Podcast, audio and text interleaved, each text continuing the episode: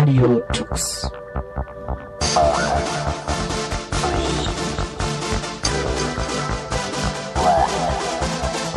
The German Linux Radio, the German Linux Radio.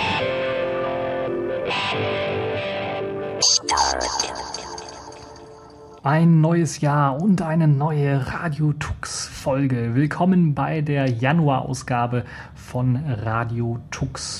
Und ich flüstere so ein bisschen, weil ich bin hier ganz allein im Studio, in einem ganz, ganz dunklen Studio und habe nur mein Monitorlicht, äh, ich meine das Licht in meiner Glaskugel flackern, indem ich die Zukunft voraussehen kann. Ich habe das Jahr 2014 bereits schon gesehen und möchte euch einen kleinen Jahresrückblick für das Jahr 2014 voraussehen oder voraussagen.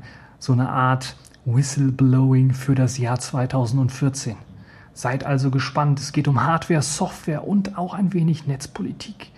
In Sachen Hardware haben wir in diesem Jahr wieder einmal einen Boom bei Linux erleben dürfen. Das heißt, es wird ganz, ganz viele äh, neue Geräte mit Linux an Bord geben, darunter natürlich Smartphones. Ubuntu hat sein allererstes Ubuntu Touch Smartphone vorgestellt. Zwar nur noch Mittelklasse Hardware und nicht direkt von Canonical selbst, aber eine Plattform erst einmal geschaffen für die Entwicklung auf einem echten Gerät, ohne dass man sich selber einen Bootloader auf einem der Nexus-Geräte packen muss. Apropos Nexus-Geräte, die werden auch immer schlechter unterstützt von Ubuntu, denn dort will man nur die alten Geräte unterstützen und die neueren Geräte, da lässt man die Unterstützung erst einmal so ein bisschen der Community. Die soll sich damit beschäftigen, weil man sich sehr stark konzentrieren möchte eben auf die eigene Hardware. Dann haben wir natürlich bereits schon im Jahr 2013 das erste Jolla-Phone gesehen und im Jahr 2014 wird es Spannung noch ein Jolla-Phone geben, das Jolla-Phone 2, so wird es wahrscheinlich heißen oder so ähnlich. Ähm, ich habe den Namen leider vergessen. Nun ja, Jolla wird ein weiteres Smartphone rausbringen, das dann auch wieder eher im unteren Mittelklasse-Segment angesiedelt ist, dann aber auch preislich deutlich günstiger zu haben sein wird. Und es wird dann natürlich auch mit der stabilen, mit der finalen Version von der finalen Version 1.0 von Safish OS herausgegeben. Samsung hat ja schon seit langem an einem Betriebssystem für Smartphones gearbeitet und auch an Hardware gearbeitet, die eben dieses Betriebssystem super unterstützt. Und Samsung hat tatsächlich in diesem Jahr auch ein erstes Tizen-Smartphone rausgegeben. Das ist einfach ein äh, Smartphone, auch wieder in der Mittelklasse angesiedelt, das so ein wenig an das Samsung Galaxy S3 oder S4 erinnert ähm, und dann allerdings eben mit einer Android-ähnlichen Oberfläche äh, daherkommt, die dann eben nur den Namen Tizen trägt und dann nicht ganz so kompatibel ist eben mit der Android-Software. Dafür allerdings äh, jede Menge interessanter und spannender neuer Programme und Features und Funktionen bereitstellt. Dann haben wir bereits schon im Jahr 2013 ganz viele Firefox OS-Geräte gesehen und im Jahr 2014 werden sie richtig boomen. Das heißt, wir werden nicht nur Geräte mit ARM-Prozessoren sehen, die im Billigsegment angesiedelt sind, sondern wir werden auch erste Mittelklasse-Geräte sehen, die nicht nur immer auf ARM-Prozessoren basieren, sondern auch x86-Prozessoren. Die können wir dann jetzt auch in Smartphones erleben, dank Firefox OS. Das ermöglicht es uns nicht nur dann Android beispielsweise in der x86-Version drauf zu installieren, sondern auch jedes andere Betriebssystem, was eben eine x86-Version irgendwie bereithält und die Hardware unterstützt offene Bootloader, das ist das Stichwort, das ist das, was sich durchsetzen wird, das ist das, was wir auf den Smartphones der Zukunft dann erleben werden dürfen und den allerersten Einblick werden wir jetzt in diesem Jahr 2014 haben. Ganz spannend wird dann eben auch zu sehen, wie sich diese x86-Prozessoren in Sachen äh, Akkulaufzeit und in Sachen ARM-Prozessoren äh, und Konkurrenz und äh, Geschwindigkeit dann schlagen werden. Und das Interessante, ich habe ja bereits schon in die Zukunft gesehen, es wird Erstaunliches herauskommen.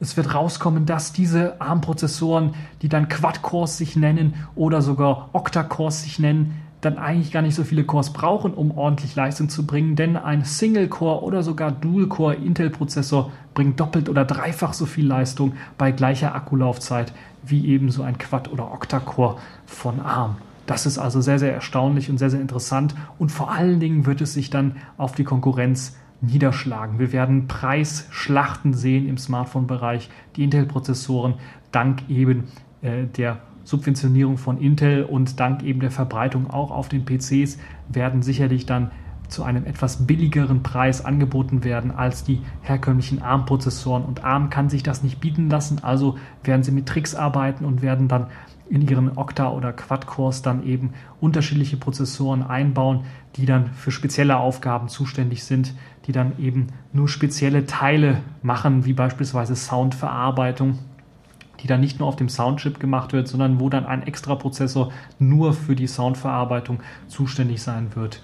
Solche Sachen werden wir alles sehen in diesem Jahr 2014, aber natürlich auch verstärkt auch wieder Gaming-Hardware sehen und den Versuch erleben dürfen, den erfolgreichen Versuch erleben dürfen von Valve mit seinen Steam Machines, die so eine Art Brücke bauen zwischen den Konsolen, dem Gefühl, eine Konsole, ein Konsolenspiel spielen zu können, allerdings dann dem sehr, sehr guten Gefühl, das auf aktuelle Hardware machen zu können, auf PC-Hardware machen zu können und das Ganze natürlich zu unserer ähm, Erstaunen, zu unserem Erstaunen, zu unserer Freude dann auch eben mit Linux verbunden. Das heißt, die Steam Machines werden einschlagen, gerade in der Gaming-Gemeinde werden sich eine kleine Community äh, bilden und werden dann sicherlich auch die Linux Gaming Industrie so ein wenig antreiben. Allen voran natürlich Valve selber, die neue Portierungen ähm, mit anstoßen, aber dann natürlich auch die anderen Gaming-Publisher, die dann auch auf die Steam Machines kommen möchten und dann jetzt bereits schon für das Jahr 2015 angekündigt haben, interessante neue Games auch für die Steam Machines herausbringen zu wollen. Dann gab es ja auch in den letzten Jahren wurde uns immer gesagt von intelligenten TV-Geräten. In diesem Jahr kommen sie tatsächlich, ja, endlich mal TV-Geräte, die mit ja, zumindest einer ähnlichen Architektur und mit einer ähnlichen Power ausgestattet sein werden wie unsere Smartphones. Sie werden die Möglichkeit haben, mit unseren Smartphones zu kommunizieren. Wenn eine SMS ankommt, sehe ich sie direkt auf meinem Bildschirm, während mein Film oder mein Spiel gerade läuft. Ähm, wenn ich eine SMS schicken möchte, kann ich das auch über den Fernseher jetzt machen und ich habe jetzt auch die Möglichkeit natürlich dann auch ordentlich im Web zu browsen mit ordentlicher Geschwindigkeit dort rumzubrausen. Ordentliches Multitasking dank WebOS und Firefox OS für meinen TV dann auch zu nutzen. Die Möglichkeit, Apps natürlich auf mein TV-Gerät zu installieren. Das geht von Android-Apps, die es natürlich auch geben wird mit den ähm, TV-Geräten mit Android. Dann allerdings auch bei WebOS, was eine sehr, sehr interessante ähm, Wiederbelebung äh, einer Linux-Plattform darstellt, wo man dann auch interessante neue Dinge erleben ähm, können darf. Und dann werden wir auch die allerersten Prototypen mit Firefox OS sehen, die dann noch so hier und da so ein bisschen hakeln, aber auch eine sehr, sehr interessante Web-App-Experience dann bringen werden. Und nicht nur auf TV-Geräten begegnen uns dann diese neuen Linux- Varianten, diese neuen Linux-Geräte, sondern auch im Auto. Ja, neben den ganzen Android-Bordcomputern, die Anfang des Jahres eingeführt worden sind, wird es dann auch noch Firefox und WebOS für das, für das Auto dann geben, für die Bordcomputer im Auto. Und es gibt bereits schon erste Ankündigungen, dass eventuell Ubuntu dann auch eine extra ähm, Automobile-Version rausbringen wird von ihrem Ubuntu Touch. Dann haben wir natürlich auch einen Boom wieder bei Entwicklerboards, genauso wie im Jahr 2013, wo diese ganzen Raspberry Pis und Beagleboards und wie sie alle heißen, gesprießt, gesprossen sind aus dem Boden. Ähm, werden wir natürlich oder haben wir im Jahr 2014 auch wieder neue interessante Dinge gesehen. Das Improv-Board von KDE wurde richtig aufgemodelt und zeigt so ein bisschen den Trend hin zur Professionalisierung dieser ganzen Boards, die dann so ein bisschen etwas abgeschotteter, weniger technisch aussehen, sondern eher wieder mehr in Richtung ja, Game Boy oder Super äh, NES-Modul gehen, wo man dann einfach mit Modulen etwas hinzubasteln und aufstecken kann, um dann äh, sich sein eigenes Entwicklerboard zusammenzubasteln und äh, dann natürlich zu erweitern und eigene Dinge damit auszuprobieren. Dazu gehören Display anschließen, ein nicht nur normales Display LCD oder AMOLED Display, sondern beispielsweise auch ein E-Ink Display, das einem dann ermöglicht, dann auch wenn kein Strom auf dem Display ist, dann zu sehen, was man dort gerade für Benachrichtigungen oder sonstige Dinge mit dem Gerät gesehen oder gefunden hat. Natürlich boomen die Tablets wie verrückt. Wir werden den, die Ablösung quasi des 7 Zoll Formates erleben dürfen. Das 7 Zoll Format ist so ein bisschen angewachsen auf 8 Zoll in diesem Jahr und äh, der Start war natürlich das Vivaldi Tablet in Sachen Open Source, das sich so als zentrales äh, Tablet dann äh, im äh, in der Mitte und, und gegen Ende des Jahres äh, durchgesetzt hat als ähm, sehr, sehr interessantes Entwicklungsboard für diejenigen, die eine Entwicklung von einem Tablet-System ein bisschen beeinflussen wollen oder dort eben mit teilhaben wollen. Dann haben wir auch die allererste Ankündigung in diesem Jahr bereits schon von dem Tizen Tablet gehört, das dann im Jahr 2015 tatsächlich rauskommen wird von einem namhaften Hersteller. Und wir haben auch äh, neben den allerersten äh, Demos, die es natürlich gab von Firefox OS auf dem Tablet, auch allererste Prototypen von Firefox OS gesehen. Und es gibt bereits schon Möglichkeiten, Firefox OS jetzt hier in diesem Jahr 2014 dann auch äh, auf das Tablet drauf zu packen, nachdem Ubuntu Touch natürlich die volle Konzentration auf ähm, sein Smartphone gelegt hat, gab es dann aber auch gegen Ende des Jahres dann allererste Versionen, Demo-Versionen äh, von Ubuntu Touch auf einem ja, bisher nicht näher genannten Tablet. Man kann auch nicht ganz genau sehen auf den geleakten Fotos oder Videos, was denn dort für ein Tablet tatsächlich genutzt wird. Aber äh, man geht davon aus, dass das eventuell ein High-Class-Tablet sein könnte und äh, mit einem x86-Prozessor ausgestattet sein könnte der Trend von Computern im Wohnzimmer hat sich in diesem Jahr natürlich auch sehr stark verstärkt. Sprich, die ganze Tablet- oder Smartphone-Technologie ist in unsere TVs gewandert. Das heißt, wir haben jetzt unseren Dual-Core, unseren Quad-Core auch in unserem Fernseher drin, der uns dann ordentlich Leistung bringt, der uns dann ähm, die Möglichkeit gibt, Multitasking auf dem Fernseher machen zu können und viele weitere Spielereien dann durchführen zu können. Ähm, es fällt also den Leuten äh, schwer, die jetzt diese kleinen HDMI-Sticks ähm, erzeugt haben oder gebaut haben, um sie an die Fernseher dran zu stecken, um dann ordentlich Leistung, ein Android oder einen Firefox OS äh, drauf zu spielen äh, und den, den Fernseher dann damit äh, steuern zu können. Den Herstellern äh, fällt es jetzt etwas schwerer. Sie müssen sich auf das Segment beschränken, äh, dass das nur noch für ältere TV-Geräte der Fall sein wird und bereiten sich schon im Jahr zwei, äh, gegen Ende des Jahr 2014 dann darauf vor, dann neue Features und neue Funktionen und neue Ideen fürs Jahr 2015 für eben diese kleinen HDMI-Sticks dann sich auszudenken.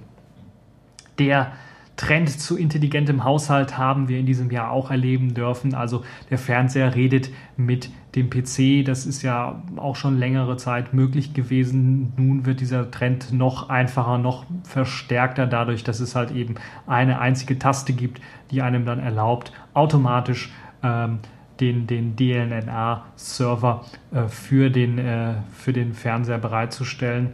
Und natürlich ganz äh, interessant, das hat so Anfang des Jahres 2014 begonnen und hat sich dann natürlich fortgesetzt. Dadurch, dass die neuen TV-Geräte auf den Markt gekommen sind, ist die Steuerung und Integration mit Smartphones. Das heißt, wir haben jetzt eine vollständige Integration mit Smartphones. Wir können SMS auf dem PC, äh, auf dem Fernseher, auf dem Fernsehmonitor ganz einfach lesen. Wir haben die Möglichkeit, diese SMS direkt zu beantworten. Wir können E-Mails und so weiter alles am Fernseher schreiben und sogar Telefonate äh, annehmen. Und bei den allerneuesten TV-Geräten mit Webcam haben wir sogar die Möglichkeit, einfach zu sagen, okay, auch Skype-Gespräche oder ähnliche Videotelefonie können wir jetzt einfach von unserem Smartphone auf unseren Fernseher zaubern.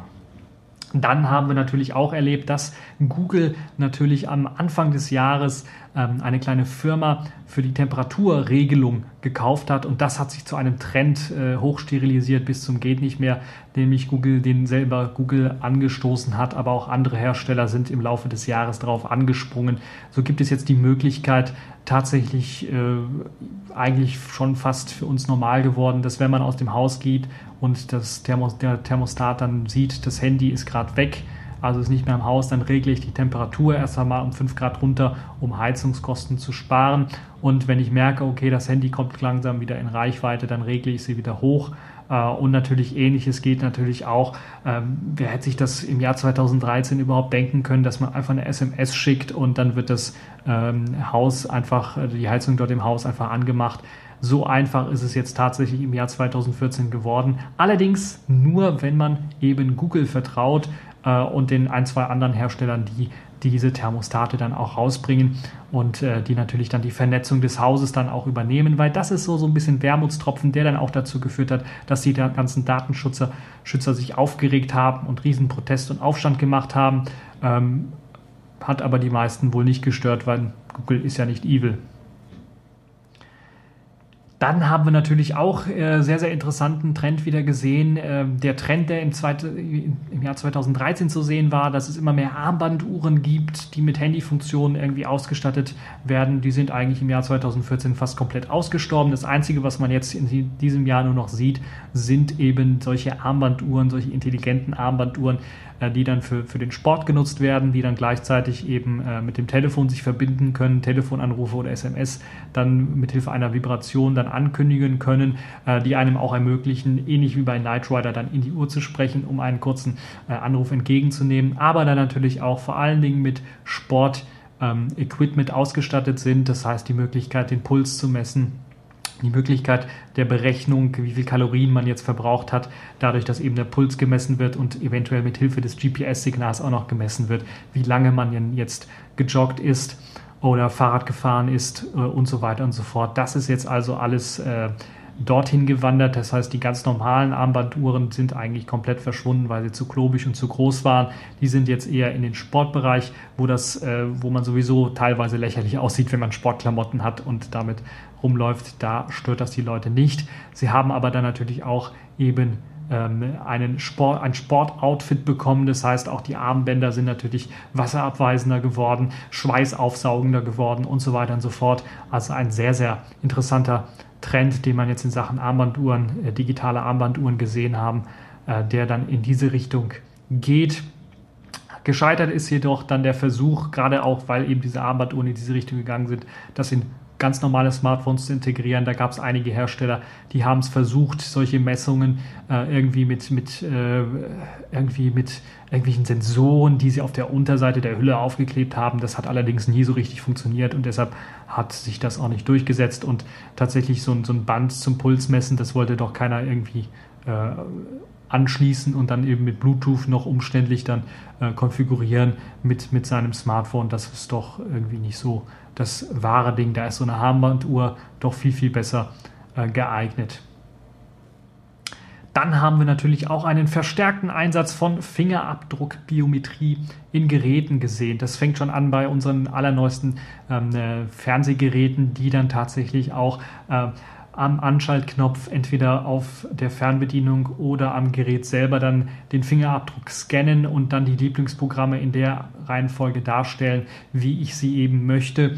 Äh, oder auch, ähm, das hat Samsung zum Beispiel vorgestellt in diesem Jahr, die Möglichkeit dann die Kindersperre einzuschalten, je nachdem, welcher Fingerabdruck gerade den Fernseher anmacht. Das ist also das, das ist diese Zukunftstechnologie, die wir auch im Jahr 2015 dann wohl in der Praxis erleben werden dürfen das, was es in diesem Jahr schon auf jeden Fall gab, war neben natürlich dem Trend, was man aus 2013 so übernommen hat mit dem, mit dem Anlocken von, vom iPhone mit Hilfe des Fingerabdruckes, sind natürlich jetzt auch die Android-Geräte nachgezogen. Dort sind auch immer mehr Android-Geräte, die sich dann jetzt äh, damit äh, gegenseitig Konkurrenz machen. Äh, wer jetzt hier die höhere Auflösung hat äh, in Sachen Fingerabdruck lesen und wer natürlich auch die ausgeklügelteste Technik hat, um diese Fingerabdruck äh, Fingerabdrücke dann für die verschiedenen ähm, Systemeinstellungen dann tatsächlich auch nutzen zu können. So kam beispielsweise äh, dann HTC auf die Idee, dann zu sagen, okay, Systemeinstellungs, äh, Systemupdates oder ähm, äh, Updates allgemein werden dann bei dem HTC-Gerät eben nur mit dem Zeigefinger dann tatsächlich entsperrt. Das also eine sehr interessante Sache, die es in diesem Jahr gab, allerdings nicht nur eben in Smartphones und das allererste Mal in TV-Geräten, sondern natürlich dann auch in einer Vielzahl von weiteren Produkten soll eben diese Fingerabdrucksbiometrie mit eingebaut werden. Das hat man zum Ende des Jahres dann gesehen bei den Technikkonferenzen, die es dort gab, dass dort einige Hersteller da sehr, sehr viel planen fürs Jahr 2015 austauschbare Hardware in Smartphones oder in vorher zunächst einmal gelockten Geräten, wie beispielsweise das PhoneBlock-Projekt. Da wurde es richtig konkret. Das Projekt ARA hat allererste Bilder vorgestellt in diesem Jahr, im Sommer diesen Jahres. Und äh, den allerersten Prototypen konnte man dann auch Ende des Jahres dann sehen. Und äh, ZTE hat das Eco Mobius vorgestellt, das irgendwie allerdings doch eher nach einem Flop aussieht. Ähm, sie haben es erst Ende des Jahres rausgebracht und im Sommer schon ganz groß angekündigt. Aber äh, es ist halt so, dass die ganzen Blöcke äh, da noch so ein bisschen fehlen und Software- und Hardware-Inkompatibilitäten auftreten. Äh, wohl eines der Gründe, weshalb Projekt ARA dann gesagt hat, oh, wir werden wahrscheinlich doch erst einmal 2015 oder sogar erst 16 das ganze Projekt dann beenden. Viel besser läuft es da bei Jolla. Die haben tatsächlich neue The Other Halves rausgebracht. Nicht nur die Community war sehr stark und hat dafür gesorgt, dass es jetzt auch erste marktreife Versionen gibt von beispielsweise einem Solarpanel, was man ganz einfach anschließen kann. Nein, Jolla selbst hat auch dafür gesorgt, dass es beispielsweise eine erweiterte Batterie gibt, die man anschließen kann und sogar eine Dockingstation rausgebracht, mit dem man das Gerät induktiv laden kann, was sicherlich eine sehr, sehr tolle Geschichte ist. Das erste Keyboard von äh, Jolla The Other Half ist auch bereits fertig, ist allerdings noch nicht massenmarkttauglich. Äh, da muss man äh, sich noch auf das Jahr 2015 gedulden. Das Projekt, das in der Community gestartet wurde, wurde dann von einem kleinen Unternehmen tatsächlich aufgekauft und die haben versprochen, im Jahr 2015 dann eine neue Keyboard-Version für das Jolla The Other Half rauszubringen. Herausforderung hierbei ist natürlich, dass das Ganze nicht nur mit dem allerersten Jolla-Phone, sondern auch mit dem zweiten Jolla-Phone kompatibel sein muss. Add-on in Sachen Hardware-Boom wird es dann auch geben. Also ein Add-on-Hardware-Boom wird es geben. Das hat angefangen mit Anfang des Jahres mit neuen Aufstecklinsen für iPhones und für Nexus-Geräte und geht dann so weiter. So gibt es halt eben die Möglichkeit, dann auch Signalverstärker mithilfe eines Magneten dann an, an das Smartphone zu heften. Ähm, eine sehr ausgeklügelte und, und, und äh, nicht immer funktionierende Technik, aber zumindest sehr, sehr spannend gewesen, das mal zu sehen. Und natürlich dann auch weitere äh, Objektive, die es zum Anschrauben an die Smartphones äh, geben wird, die immer kleiner werden, interessanterweise, und die auch dazu führen, dass sogar einige Journalisten dann mal sagen, okay, ich verzichte auf meine DSLR-Kamera und benutze dann einfach mal mein iPhone mit einem ganz, ganz dicken, fetten Objektiv. Wo wir gerade bei auch äh, etwas älterer Hardware sind, die natürlich dann solche Add-ons benötigt, Nokias Ende.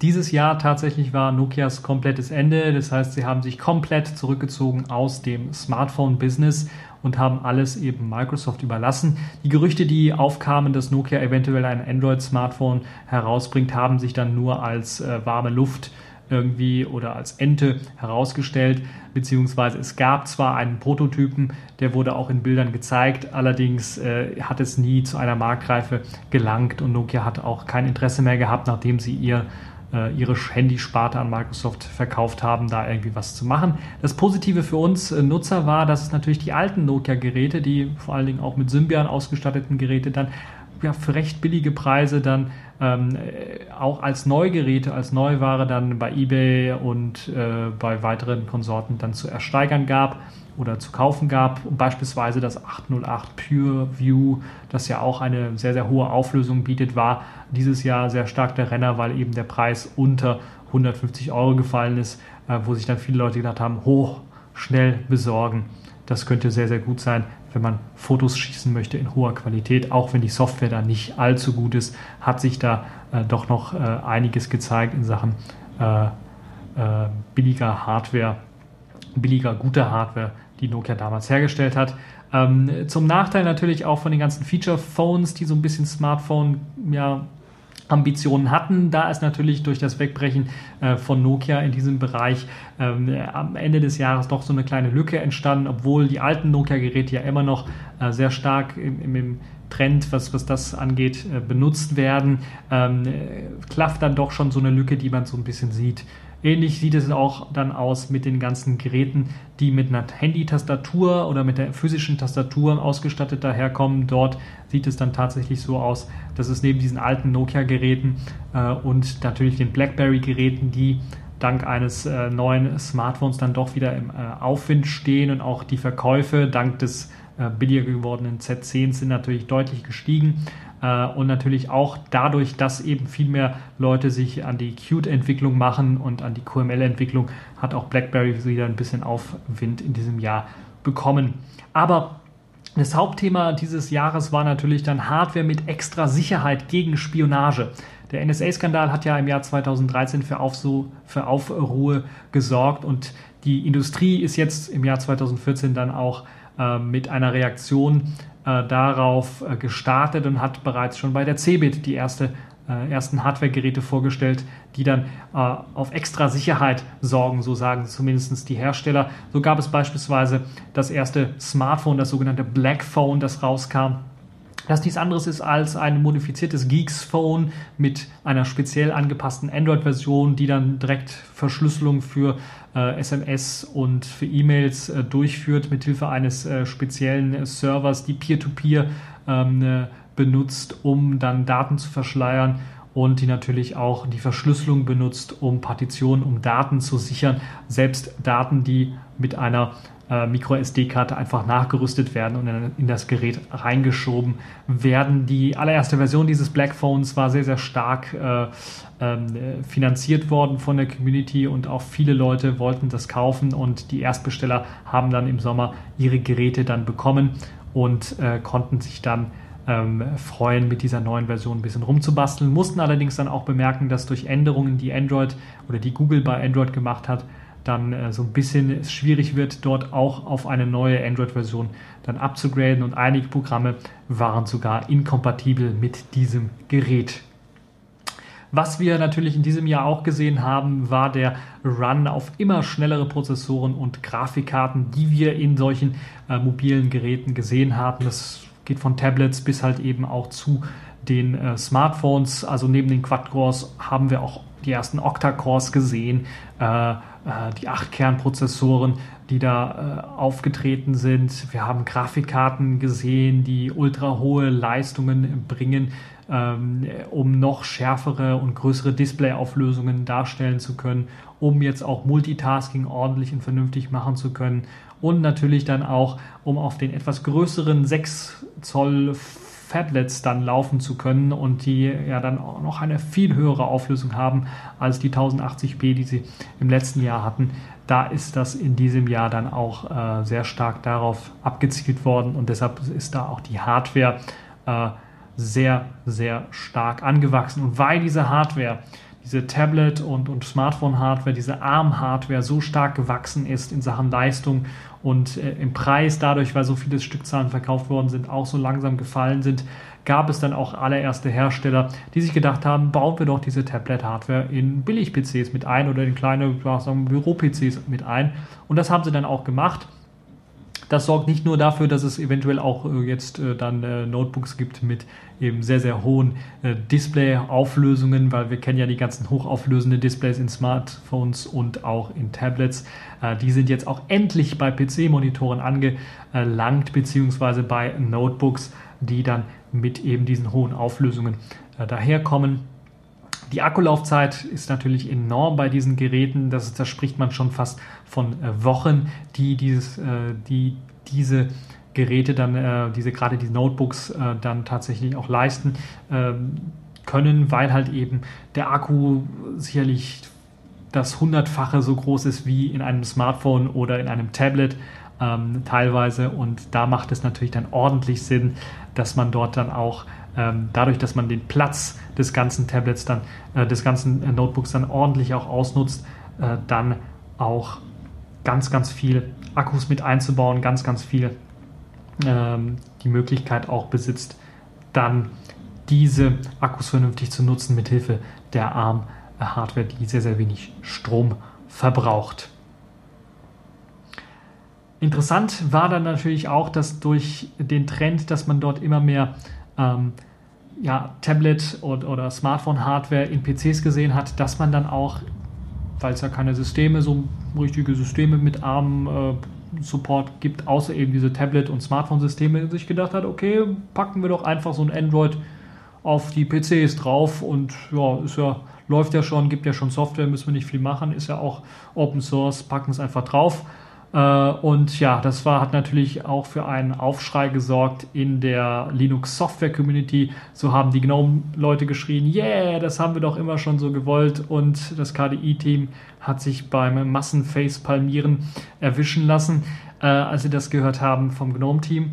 Ähm, und gesagt, das haben wir auch schon seit Jahren, Oberfläche extra für eben Tablets und äh, auf PCs soll eben eine PC-Oberfläche laufen und deshalb haben wir dort auch extra äh, unseren KDE Desktop, unseren KDE Plasma Desktop natürlich dann auch äh, so optimiert für die ARM-Prozessoren, dass das Ganze dann auch in einer vernünftigen Desktop-Umgebung dann ähm, auch abläuft auf der ARM-Hardware. Wo wir gerade schon bei Software waren, wollen wir ein bisschen bei Software bleiben. So ein bisschen enttäuscht hat Ubuntu dieses Jahr. Denn äh, Canonical hat ja ähm, eigentlich angekündigt, Mir in Ubuntu einzubauen. Sie haben es allerdings nicht geschafft bei der 14.04er Version, weil es eben eine LTS-Version ist. Viel enttäuschender war allerdings, dass es wegen einer, einiger kleiner Probleme bei Hardware-Treibern und vor allen Dingen, weil sie sich sehr stark auf ihr Ubuntu Phone konzentriert haben, dann doch auch Ende des Jahres noch kein Mir gab. Man konnte es zwar installieren nachträglich, aber standardmäßig mit voller Hardware-Unterstützung gab es das nicht. Das ist ein bisschen enttäuschend und äh, das ist das, was so ein bisschen auch zeigt, wo die Reise hingeht bei Canonical. Sie konzentrieren sich doch eher auf den mobilen Bereich und vernachlässigen so ein bisschen den Desktop- und den PC-Bereich, was dafür sorgt, dass natürlich die Alternativen gesprossen sind bis zum geht nicht mehr. Äh, Linux Mint, Netrunner, Neptune und wie sie alle heißen, haben viel mehr Zuwachs und Zuwanderung bekommen und äh, wollen auch immer noch weiter den Desktop supporten und wollen dort ihr Bestes geben, was natürlich auch dafür gesorgt hat, dass viele Leute sich von Ubuntu abgewandt haben und dann doch zu diesen Alternativen gewandert sind. Eines dieser größten Alternativen, die sich relativ schnell natürlich dann gebildet hat, dadurch, dass die Steam Machines sehr stark verkauft worden sind, ist SteamOS. Als großer Konkurrent für Ubuntu hat er sich richtig in diesem Jahr vorgetan und vor allen Dingen nicht nur für Ubuntu, auch für Debian, weil es eben ein aktuelleres Debian ausliefert mit eben Spielesupport und einer sehr guten Hardware-Unterstützung. Das, was bei Debian so ein bisschen gerade in Sachen Gaming-Hardware-Unterstützung, also die Grafikkarten Nvidia und ATI, so ein bisschen ähm, ich würde nicht sagen misslungen, aber bisher immer so ein bisschen gefehlt hat. Das bietet halt eben SteamOS out of the box und das ist das, was eben auch dafür gesorgt, haben, äh, gesorgt hat, dass viele neue Linux-Distributionen dann eben auf Basis von SteamOS erstellt worden sind oder zumindest hat, haben sehr viele äh, SteamOS-Pakete dann Pate gestanden für einige Distributionen, die diese SteamOS-Pakete dann mit integriert haben, um ihr System äh, noch zu besser und natürlich auch kompatibel zu machen zu diesen ganzen neuen tollen Spiele, die für das SteamOS angekündigt worden sind.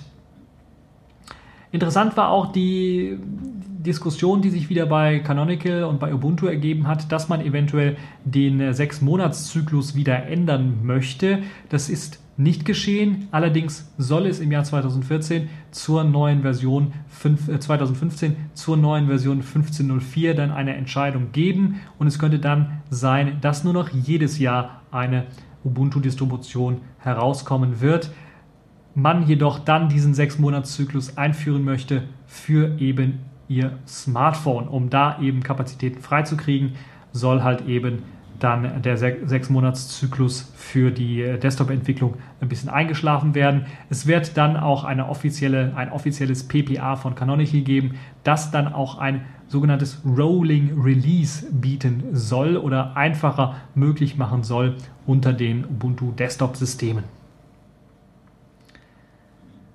Privatsphären-Software. Wir haben ja von der NSA-Affäre geredet aus dem Jahr 2013. Die lässt, sich, äh, lässt uns natürlich im Jahr 2014 auch nicht los. Und da gab es sehr, sehr viele neue Anbieter, gerade auch im Open-Source-Bereich, die dann wie verrückt äh, dann Privatsphären-Software irgendwie rausbringen wollten auf allen möglichen Systemen, also von PCs, die dann äh, mit einer extra supergeilen Verschlüsselung äh, aufwarten sollen, Chatprogramme, E-Mails und so weiter, E-Mail-Programme und so weiter, über eben Tablets und Smartphones. Es gab sogar integrierte Programme äh, oder äh, plattformunabhängige Programme, die dann einen äh, sicheren Chat für PCs, Tablets und Smartphones versprochen haben. Also das, was wir im Jahr 2014 an der einen oder anderen Stelle auch schon scheitern gesehen haben. Äh, das ist jetzt tatsächlich auch im Jahr 2014 sind die wie bekloppt einfach da, äh, haben neue Software veröffentlicht, die das Ganze machen soll. Und da kamen die ganzen Tester gar nicht mehr hinterher, die ganzen Fakes von den richtigen äh, zu unterscheiden.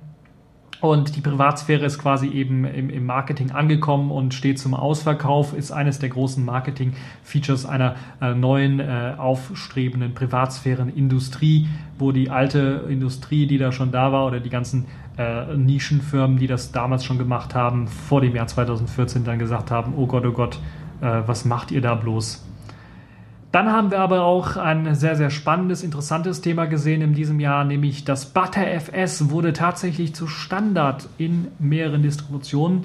Äh, eine dieser Distributionen, das kann ich äh, mit Fug und Stolz sagen, nämlich Neptune hat tatsächlich ButterFS als Standardoption drin, falls ihr dort euer Dateisystem formatieren wollt. Das ist also auch eine sehr, sehr spannende Sache. Es wurden dann natürlich bei, den, bei diesen Distros insbesondere darauf geachtet, gibt es dort Bugs, gibt es da Probleme und es hat dazu geführt, dass viele Leute zum Beispiel davon abgeraten haben, RAID-Systeme unter ButterFS einzusetzen. Gerade diese neuen RAID 5 ähm, Systeme sollte man besser unter ButterFS noch nicht nutzen, weil sie eventuell zu Datenverlust durchaus führen können. Deshalb wurde ButterFS eben nur als normales Dateisystem eingeführt, ohne dass automatisch irgendwie ein RAID äh, eingebunden wird oder empfohlen wird.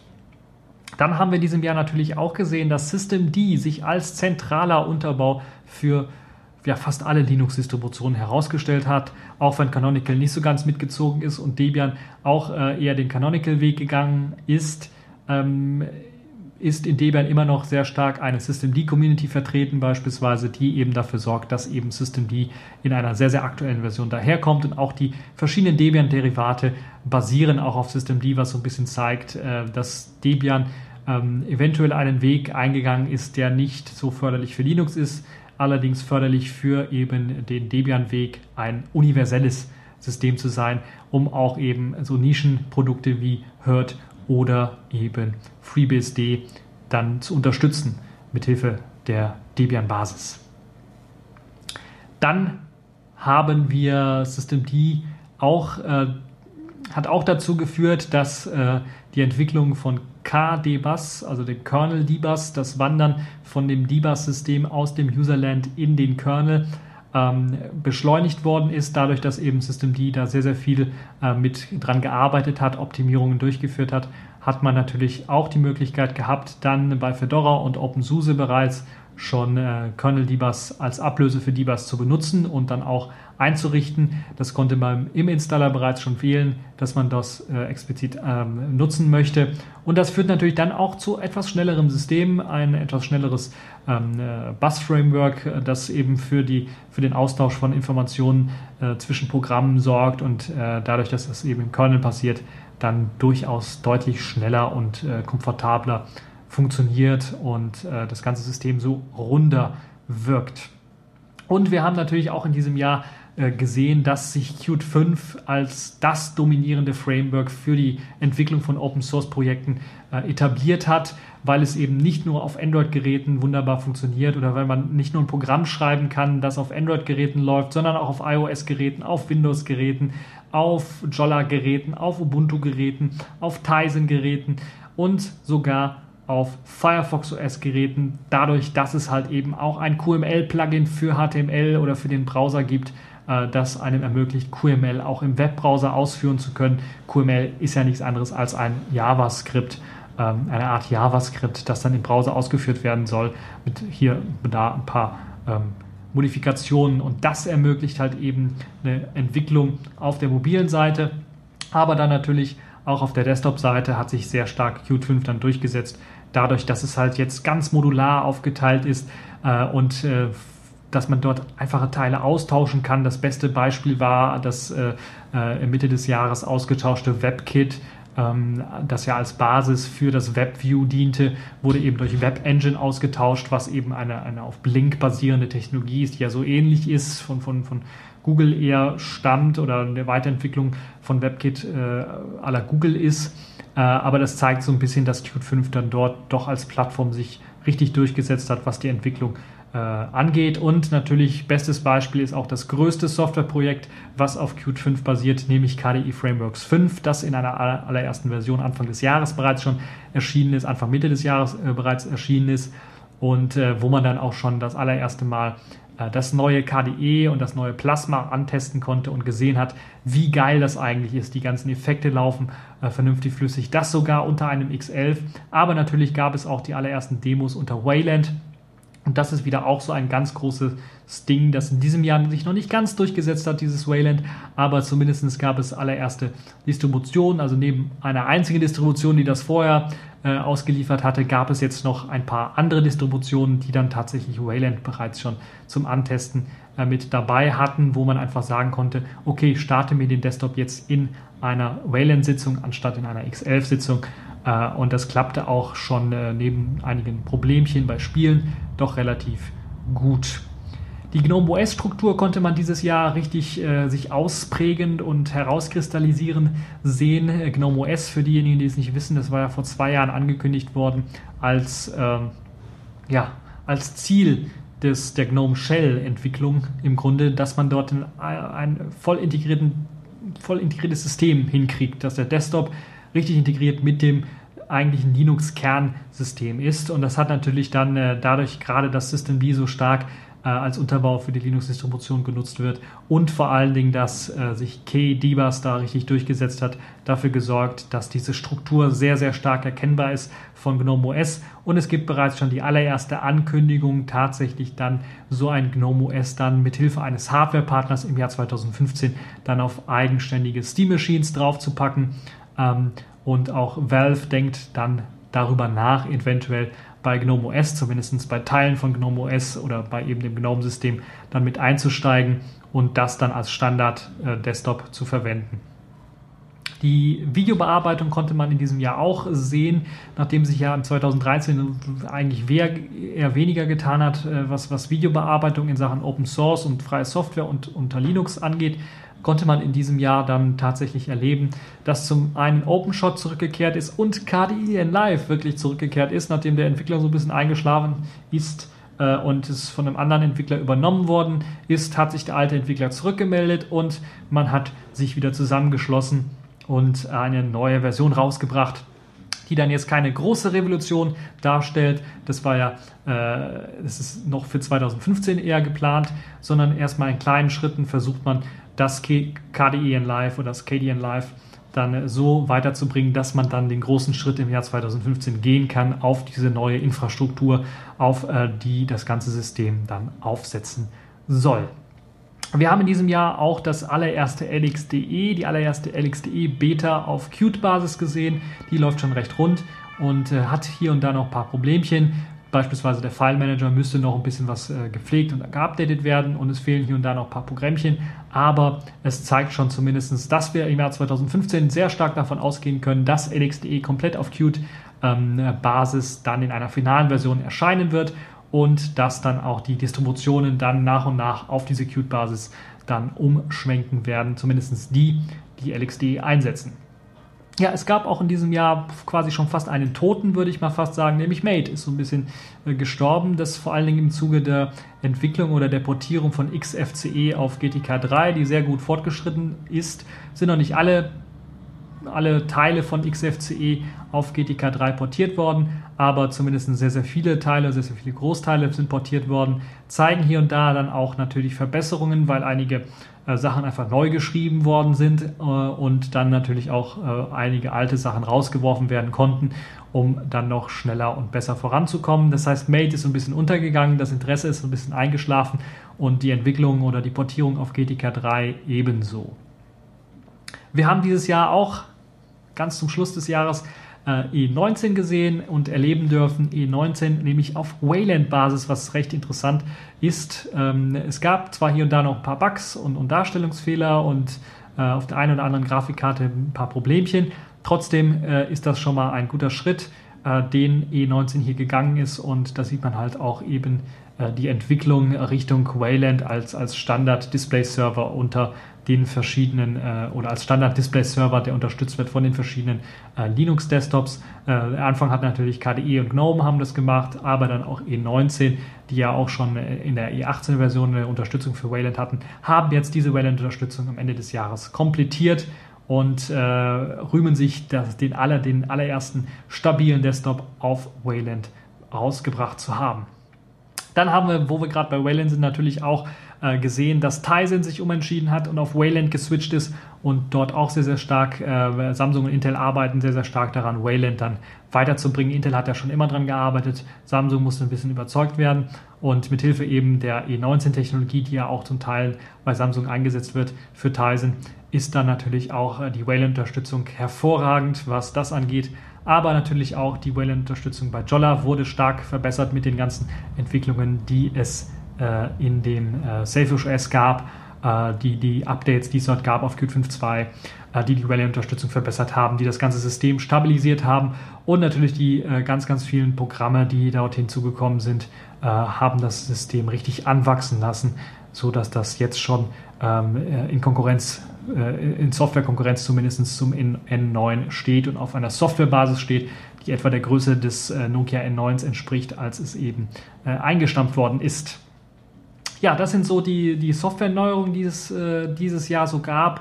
In Sachen Microsoft und Windows hat man wenig gehört. Da gab es zwar äh, eine Ankündigung von Windows 9 am Anfang des Jahres, aber da hat sich eigentlich wenig getan. Es gab hier und da ein paar Sicherheitspatches wieder und ein paar Sicherheitslücken, aber insgesamt ist das Thema so Windows so ein bisschen eingeschlafen. Auch äh, Spiele, die haben sich eher konzentriert eben in Richtung Steam Machines oder in Richtung Konsolen und äh, haben da weniger mit Windows zu tun.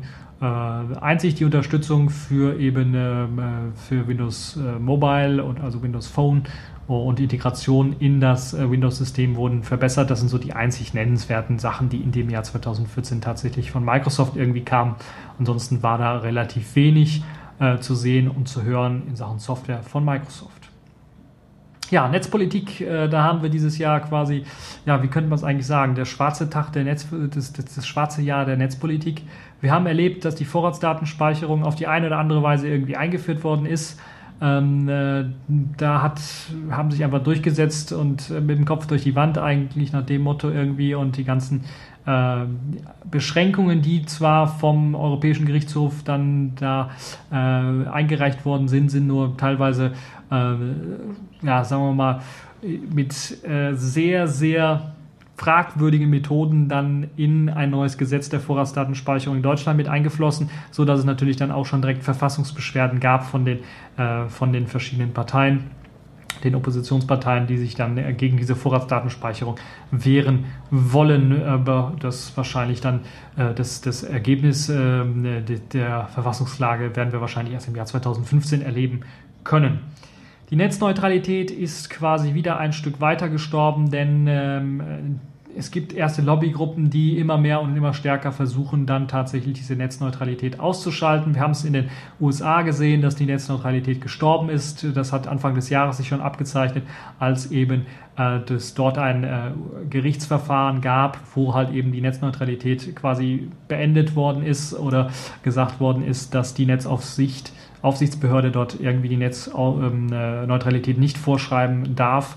Und äh, jetzt gibt es natürlich auch in Europa immer mehr verstärkt industrielle äh, Lobbygruppen, die natürlich darauf abziehen wollen, diese Netzneutralität zu brechen und extra Services anzubieten und äh, äh, teilweise gar nicht mehr davor äh, zurückstrecken, dann eventuell auch mal vor Gericht zu gehen, mit dem Vorbild halt USA im Hinterkopf, äh, wo man dann halt immer mit argumentieren kann. Wir werden also im Jahr 2015 dann richtig äh, den Kampf um die Netzneutralität erleben dürfen, ähm, äh, wenn halt eher die, wenn die Politik standhaft bleibt, was ich sehr stark bezweifle. Ja, wir haben dieses Jahr auch ähm, die Netzsperren-Debatte wieder aufleben lassen oder gehört, dass sie wieder aufgelebt, auf, ja, wieder auferstanden ist, würde ich mal fast schon sagen. Äh, nicht nur dadurch, dass in England halt immer mehr auch Proteste gegen diese Netzsperren aufgetaucht sind und auch kuriose Fälle aufgetaucht sind, wo irgendwelche Webseiten gesperrt worden sind von Oppositionellen oder von Leuten mit einer etwas anderen Meinung.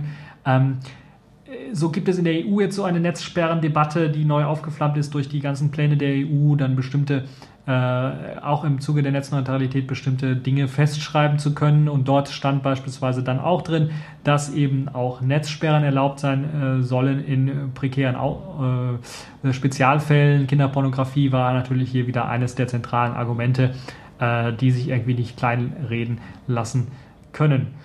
Dann gibt es natürlich ähm, auch eine sehr spannende Debatte, die im, Jahr, im, im Jahr, in diesem Jahr stattgefunden hat, die Klarnamenpflicht.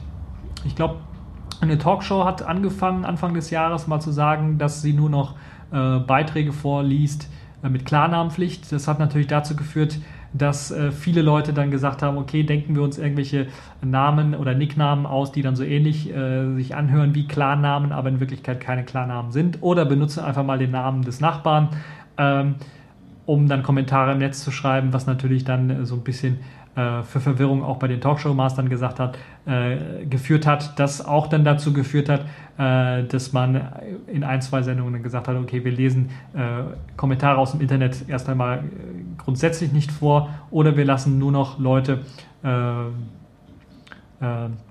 nur noch Leute kommentieren, die dann tatsächlich mit ihrem N-Perso sich angemeldet haben und damit verifiziert haben, dass sie tatsächlich derjenige sind, der diese Aussage dann trifft. Diese Klarnamenpflicht hat dann auch dafür gesorgt, dass äh, dann auch einige äh, dass auch einige Foren auf diese Klarnamenpflicht umgestiegen sind und dass sogar einige spezielle Foren, gerade Foren, die eben unter anderem mit Behörden zu tun haben oder den Behörden unterstellt sind, äh, dann dazu geführt haben, dass dort auch eine Klarnamenpflicht mithilfe auch der Verifikation des N-Persos eingeführt worden äh, ist. Das heißt, eine anonyme Äußerung äh, im Internet wird jetzt immer schwieriger. Das hat sich dann eher ausgelagert und äh, die Internetgemeinde hat ja gesagt, ihr spinnt alle und hat natürlich sich lächerlich gemacht. Und Internetmeme sind dann natürlich neu geboren, was eben diese Netzsperren und eben auch die Klarnamenpflicht angeht. Es gab natürlich in diesem Jahr auch wieder neue NSA-Enthüllungen, äh, die uns wieder schockiert haben. Also Infiltration von Hardware ohne einen Internetanschluss mithilfe einfacher Radiowellen, die auf ein Gerät irgendwie gesendet werden, die dazu führen, dass da ein Virus oder sonst was irgendwie ausgeführt oder äh, drauf überspielt wird. Die Infiltration von äh, verschiedenen äh, geheimen oder teilweise nicht so geheimen äh, Atomanlagen im Iran, aber auch in, in die, die das, das Auftauchen von äh, Trojanern und, und Schädlingen in äh, solchen Anlagen, in, in, hochspezialisierten Anlagen, führt dazu, dass man davon ausgehen muss, dass die NSA tatsächlich über solche Technologie verfügt, die dann eben nicht per USB-Stick äh, oder per Internet eingeschleust wird, sondern dann per Radiowellen oder äh, ähnlichem dann direkt auf die Elektronik äh, geschickt werden, die dort dann auch das Ganze ausführt. Cleverer wurde das Ganze dadurch dann auch, dass äh, man das am Bildschirm gar nicht sehen kann natürlich und dass das äh, man das auch auf der Festplatte gar nicht sehen kann, sondern dass das durch kleine eingebaute im PC eingebaute Chips äh, dann äh, passiert ist, die dann äh, diese Viren gespeichert haben und dann mit speziellen Befehlen dazu, dafür gesorgt hat, haben, dann bestimmte Hardware zu manipulieren, was dann auch teilweise zu sehr, sehr spektakulären Hacks geführt haben, äh, die dann Ende des Jahres auch auf dem Chaos Communication Kongress vorgeführt worden sind. Ja, der Datenschutzbeauftragte ist uns in der EU ja abhanden gekommen. Da gab es einfach keinen, der sich gemeldet hat und äh, ja, dank dieser ganzen NSA-Enthüllungen war auch so irgendwie die Motivation bei den Leuten so ein bisschen down. Deshalb haben wir gesagt, puh, machen wir keinen.